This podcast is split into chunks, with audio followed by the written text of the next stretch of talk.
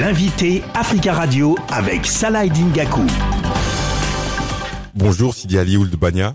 Bonjour. Vous êtes vice-président du Conseil national de la jeunesse euh, du Mali. Avant euh, d'aborder certains sujets, dans quel état d'esprit est la jeunesse malienne aujourd'hui? La jeunesse du Mali euh, se porte euh, à merveille. La jeunesse du Mali, euh, c'est aujourd'hui euh, une jeunesse euh, qui a envie euh, de montrer, de prendre toute sa place. C'est une jeunesse euh, proactive qui a démontré que euh, il faut aller au-delà des chantiers bâtis. Euh, il faut sortir euh, de, l'ornière et tracer son, avenir. Je pense que aujourd'hui cette jeunesse a compris que seule la lutte libère, que seul le combat libère l'homme, que seules les, bonnes idées et les esprits vont nous permettre aujourd'hui euh, d'avancer dans un processus d'un Mali émergent, d'une Afrique euh, émergente et d'un Sahel euh, en paix et en sécurité. Vous avez réalisé une note d'analyse sur les défis sécuritaires et de gouvernance auxquels font face les États sahéliens. C'est lesquels le plus gros défi justement pour ces États?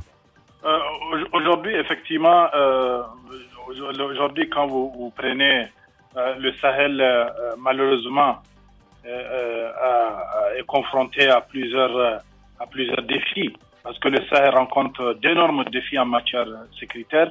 Euh, nous sommes dans une ré- région qui est devenue un foyer euh, d'instabilité avec des conflits malheureusement de plus en plus euh, meurtriers au Mali et surtout aujourd'hui dans les dans les trois pays, comme disons les, les pays de, de l'État Kogourma, le Mali, le Burkina Faso, en passant par le Niger et allant jusqu'au au lac Tchad. Donc le contexte sécu- sécuritaire aujourd'hui est marqué par euh, euh, l'émergence de groupes euh, extrémistes, violents, des conflits locaux et, le trafic de tout genre. Donc cela euh, montre aujourd'hui, interpelle tout un chacun, leader d'opinion, euh, euh, hommes de médias, les élites politiques, la société civile. Aujourd'hui, je pense que cette, situation est préoccupante et elle interpelle tout un chacun pour réfléchir et afin d'avoir des, des, des solutions euh, euh, qui euh, correspondent réellement aujourd'hui aux, aux défis sécuritaires de la, de la, de la région. Euh, aujourd'hui, malheureusement, nous avons aujourd'hui cette montée en puissance de cette euh, insécurité euh, fragilise les États, fragilise complètement, mais des fois même en déroute toute la stratégie sécuritaire et toute la stratégie militaire de nos différents États. Donc aujourd'hui, il est important que les États puissent prendre un choix, un choix de. Nous sommes déjà en train de connaître aujourd'hui la, la, réforme de la sécurité, de la gouvernance, la réforme de la sécurité euh, dans différents pays aujourd'hui qui oriente euh, la sécurité vers la sécurité humaine. La sécurité, mili- seule, la sécurité militaire seule ne peut pas aujourd'hui euh, quand même euh, combler le, le, le- vide sécu- de- de sécuritaire qui existe de part, de part et d'autre. Donc cette analyse nous a permis aujourd'hui euh, d'attirer l'attention, d'attirer l'attention de, de l'opinion nationale, de, de, de, de- de- des élites politiques pour, les, pour qu'ils soient interpellés par rapport à la souffrance dont et la, la détérioration d'abord de la situation sécuritaire et voire aujourd'hui humanitaire engen- engendrée par une crise euh, multidimensionnelle et multiforme. Mais comment en est-on arrivé là finalement? Vous, vous, employez cette, euh, vous posez cette question dans votre note.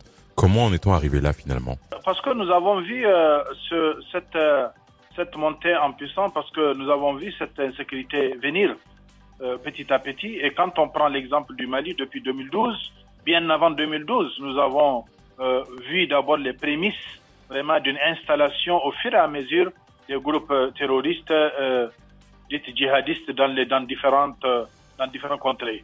Et aujourd'hui, je pense que euh, la situation a pris tellement de l'ampleur que euh, aujourd'hui il n'y a aucune zone dans les au niveau au, au- que ce soit les, zones urbaines comme les les, zones semi-urbaines qui aujourd'hui sont touchées par euh, ce, facteur, ce, ce fléau. Et aujourd'hui, quelle est la réponse qu'il faut apporter par rapport à cette, à cette situation? Et nous voyons aujourd'hui que les États ont fourni énormément d'efforts, mais ces efforts restent encore vains. Et ils montrent qu'aujourd'hui, nous, nous sommes face à une guerre asymétrique, change tous les jours, qui changent de méthode, qui changent de stratégie. Et je pense qu'aujourd'hui, nous avons, nous devons avoir un modèle pour s'adapter aujourd'hui aussi à cette guerre asymétrique, parce que nous ne sommes pas face à une guerre euh, conventionnelle où vous avez l'ennemi en face. Aujourd'hui, l'ennemi est caché, l'ennemi arrive, aujourd'hui à avoir euh, euh, des complices locaux, parce qu'aujourd'hui, il ne faut pas oublier ce qui est extrêmement important, et c'est euh, aujourd'hui la, euh, euh, la, le, le, la création des mouvements locaux qui font allégeance à, les, à des différents groupes euh, terroristes dans différentes contrées. Donc, qui rend difficile aujourd'hui la gestion et rend difficile euh, le contrôle des, des, des différents des, des, citoyens entre les citoyens et ceux qui sont affiliés au mouvement terroriste. Quel rôle peut jouer euh, la jeunesse par rapport à, à, tous ces à tous ces défis? Euh, Est-ce que vous estimez que la, la, la, jeunesse est déjà assez impliquée déjà par rapport aux, aux décisions? Et est-ce que vous estimez euh, quel rôle elle peut elle peut jouer cette cette jeunesse dans la résolution de ces ces problématiques et, et ce défi, ce gros défi qui est un défi sécuritaire avant tout? Aujourd'hui, vous avez une jeunesse qui qui réfléchit, qui propose. Je pense qu'aujourd'hui, je parlais tantôt de, des réformes de la, de, la, de la RSS, de la sécurité et du DDR parce qu'il ne faut pas oublier que nous avons un processus, nous sommes euh, au Mali ici, nous sommes dans un processus quand même de, de paix où nous avons un accord pour la paix et la réconciliation qui va nous amener à, une, à un processus de DDR. Et aujourd'hui, nous sommes dans la réforme de la RSS. Et je pense que dans, tout, dans tous ces mécanismes de, de, de sécurité, euh, les jeunes, les jeunes y participent activement et je pense que les, jeunes ont, ont, ont, leur place. Parce que quand vous prenez sur le terrain, nous avons beaucoup, nous avons fait beaucoup de sensibilisation, beaucoup de formation sur la question de l'extrémisme violent, la radicalisation des jeunes. Euh, euh, nous avons créé énormément de, euh, de potentialités de formation dans des différentes euh, zones pour permettre à ces jeunes. Parce qu'aujourd'hui, qui fait la, guerre à qui? Ce sont les jeunes qui font la guerre aux jeunes. Et, mais au service de qui? Au service du, du plus âgé. Raison pour laquelle aujourd'hui, les jeunes ont compris qu'il faut se mettre ensemble.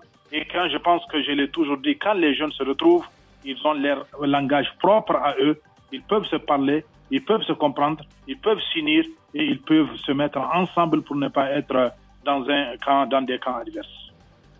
Merci beaucoup Sidi Alioud Bania, vice-président du Conseil national de la jeunesse du Mali. Merci d'avoir répondu à nos questions. Merci, c'est à moi de vous remercier Salah Merci bien.